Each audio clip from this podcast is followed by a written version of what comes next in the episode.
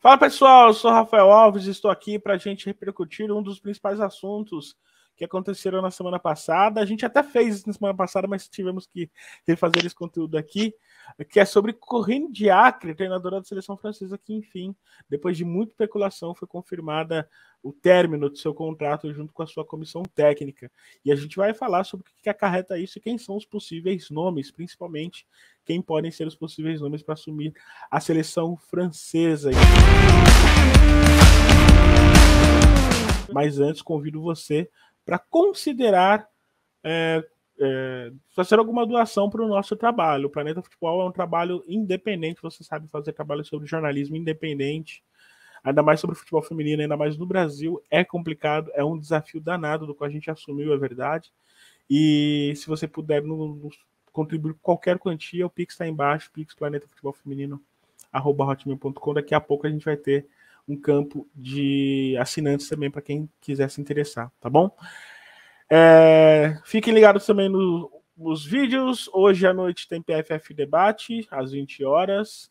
Eu estarei com Thaís Viviane também, para a gente repercutir aí a rodada do Brasileirão, algumas questões relacionadas à seleção brasileira. Tivemos a confirmação da LCA de Ludmilla, né? Vamos falar sobre isso também. Teremos vídeo também mais para frente também sobre isso e muito mais. Fechado? Deixa eu chamar minha amiga Thaís Eviane. Olá, Thaís. Tudo bem? Bom dia, boa tarde, boa noite.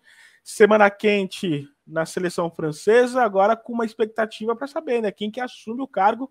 E claro, a gente vai falar sobre isso daqui a pouco, mas antes, só contextualizando essa, essa saída da corrida de Acre, né? Vou até colocar na tela aqui, enquanto você fala.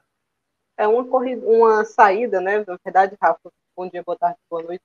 É muito aguardada desde que a Renata falou ali, desde que o Noel Legar caiu, a gente já esperava que a Diacre não se sustentasse muito no cargo e foi essa decisão da Federação Francesa que acabou demitindo a Diacre. É um trabalho frustrante, eu acho, porque ela teve uma excelente geração nas mãos e não conseguiu transformar isso em um título, né? A França tem um, uma grande equipe com peças da melhor qualidade, né? Em termos de de futebol mundial, e a Diacre só levou essa equipe a uma semifinal, né? Então ficou muito longe de conquistar o que esperava da seleção francesa. Agora é tentar se reconstruir às vésperas de uma Copa do Mundo, e aí eu acho que está a chave, né, para quem vai assumir a seleção francesa logo mais, eu imagino, num futuro é, não tão distante. Será que vai ser um trabalho só para a Copa do Mundo, trabalho curto, né? Ou será que vai ser um trabalho mais longo. Quem assumir já assume definitivo para a Copa, para Olimpíadas que a França vai receber, né, em Paris, em casa. Sim. Então é uma participação importante da seleção francesa e para a sequência, né, do que vem. Depois tem Euro, tem Mundial de novo. Então quem assumir agora vai receber esse ciclo todo para trabalhar ou vai trabalhar ali só cinco meses, seis meses até o período da Copa do Mundo e depois outra pessoa assume. Eu acho que passa por aí, mais ou menos, a definição de quem vai ser o novo treinador. Eu acho curioso que, porque se a gente pensar aí, a gente tem uma, uma seleção que tem muitas atletas no, num ponto interessante do seu nível técnico, da sua carreira e tudo mais. Então, não imagine que o técnico que entre chegue apenas para ser interino numa Copa do Mundo. E, é quase isso... passando um pouquinho, né, Rafa? Assim, Exato. Gente, se a gente for pensar que talvez 2019 tenha sido o auge dessa geração, né? O melhor momento que você ainda pegou é, a Renan numa idade legal, você tinha Sim. também, Le Sommer, essas três, é, numa idade, numa fase mais interessante do que agora, e você tinha jovens como Cascarinô, perdão, Catotô, uhum. chegando, né, com toda aquela explosão. Então, talvez o tempo tenha passado um pouquinho, talvez o começo desse momento ideal era 2019 e depois a Euro na sequência. Então, quem sabe a França pode ter perdido um pouquinho o time de aproveitar Sim. a sua melhor geração. Eu acho que agora, tanto a Copa desse ano, né, e as Olimpíadas, acho que são o último grande suspiro, né, para toda essa geração como um todo, porque depois você vai continuar tendo uma Catotô, uma Cascarinô, uma Diani, já um pouco mais velhas, mas ainda participando dessa seleção, mas para o Renan, por exemplo, eu acho que já foi difícil. É, eu falei mais pensando em atletas como Kyoho, por exemplo, a própria Katotô, mas você tem razão. É, se você pensar na seleção como toda, até no, no eventual retorno de Amandine Henry, enfim, é uma seleção que em tese já estaria, já teve seu auge de fato, e não conseguiu os objetivos muito por ela, né, pelos problemas causados pela própria corrente de Acre. Desde 2017 a gente sempre ouve treta com Lessomer, treta com com com Gianni Catotô, com Ed Renard nem se fale. Tem a questão da Ramonaui também, enfim. Henri, é um... né?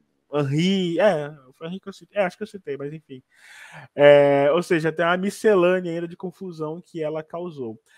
Mas o mais curioso, né? O Soccer Dona, o portal é, alemão, né? Que também fala sobre futebol feminino, fez aí alguns rumores em relação a quem poderia sucedê-la, né? Suceder a corrente de Acre. E entre, entre elas estão Sandrine Soberran, que é ex-jogadora da seleção e hoje treinadora do Paris FC, o Patrice Ler, que é treinador do Bordeaux hoje, Sônia Bom Pastor também do Lyon, Hervé Renard, atual treinador da seleção da Arábia Saudita, da Arábia Saudita esteve na Copa, e Gerard Prechet. É, eu já ouvi gente falando que Hervé Renard seria um dos mais cotados, mas já ouvi também falando que Gerard Prechet também talvez seja um dos favoritos. Já ouvi sobre Sônia Bom Pastor, ouvi mais sobre esses três, eu confesso.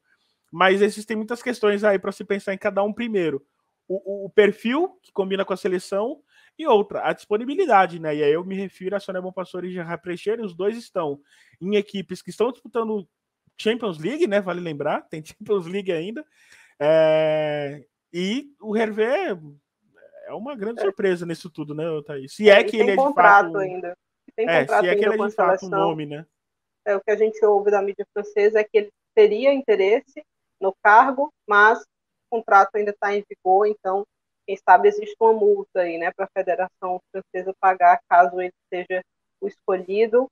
É, acho que vai depender muito, Rafa, do perfil. De repente, para um projeto longo e duradouro, talvez o Renard seria a aposta mais arrojada uhum. nesse sentido, para botar panos quentes e tentar chegar com a equipe mais recuperada possível na Copa do Mundo, talvez o Prechê ou a Sônia Bom Pastor fossem o perfil, né? Porque já conhecem as atletas, a Sônia foi jogadora até pouco tempo, né?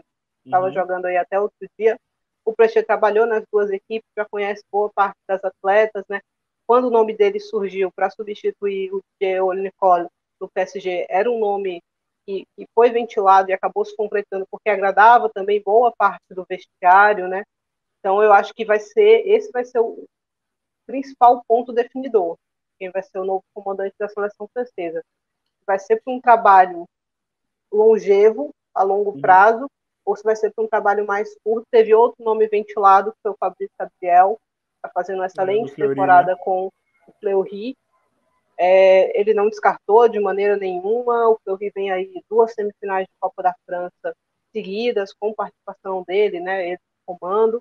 Então, uma equipe bem mais modesta né, do que as outras que a gente citou aqui.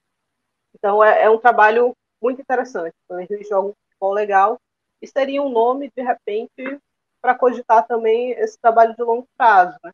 Porque uhum. você tirar a Sônia do Lyon, tirar o Gerard Presté do, do PSG, o PSG já vem numa temporada super complicada, né, em termos de elenco, o Lyon é uma temporada difícil levando em consideração as lesões que o Lyon tem, muita gente no departamento médico, então, qualquer um desses que deixassem as suas equipes, eu acho que seria um golpe duro. Aí. É, Fabrício Abriel também é um nome que eu até tinha separado aqui para comentar com você, né? Eu acho que realmente é, poderia ser também. E não descartaria, obviamente, sobre Soberran, por exemplo, né? Que ela já tem experiência com a seleção, já fez parte da seleção. Mas, enfim, esses acho que gira em torno desses três nomes, principalmente da Bom Pastor e do Precher também, é, para combinação aí. Rapidinho, antes da gente terminar, Thaís, você tem um preferido que você vê em relação ao perfil da seleção francesa?